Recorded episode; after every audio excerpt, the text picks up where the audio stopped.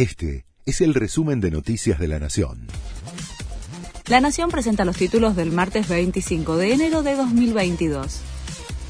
La cuenta regresiva para dos pagos al fondo hace temblar a los mercados.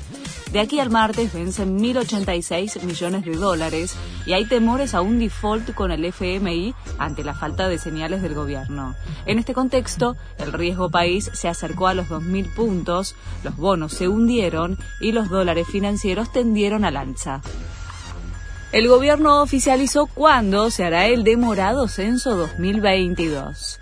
A través de un decreto publicado en el Boletín Oficial, se comunicó que la realización del censo nacional será el 18 de mayo, luego de la postergación en 2020 por el impacto de la pandemia.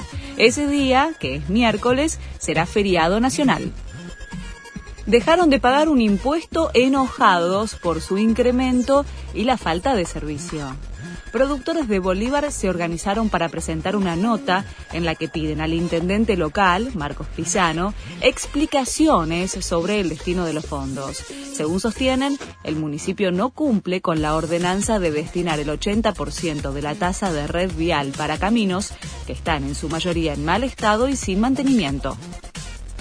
Boca San Lorenzo definen el torneo de verano. Con gran expectativa y entradas agotadas, el partido que define al campeón del torneo de verano será esta noche a partir de las 21 en el Estadio 1 de La Plata. El Pipa Benedetto, que firmó con Boca por tres años el jueves, está en la lista de convocados de Bataglia.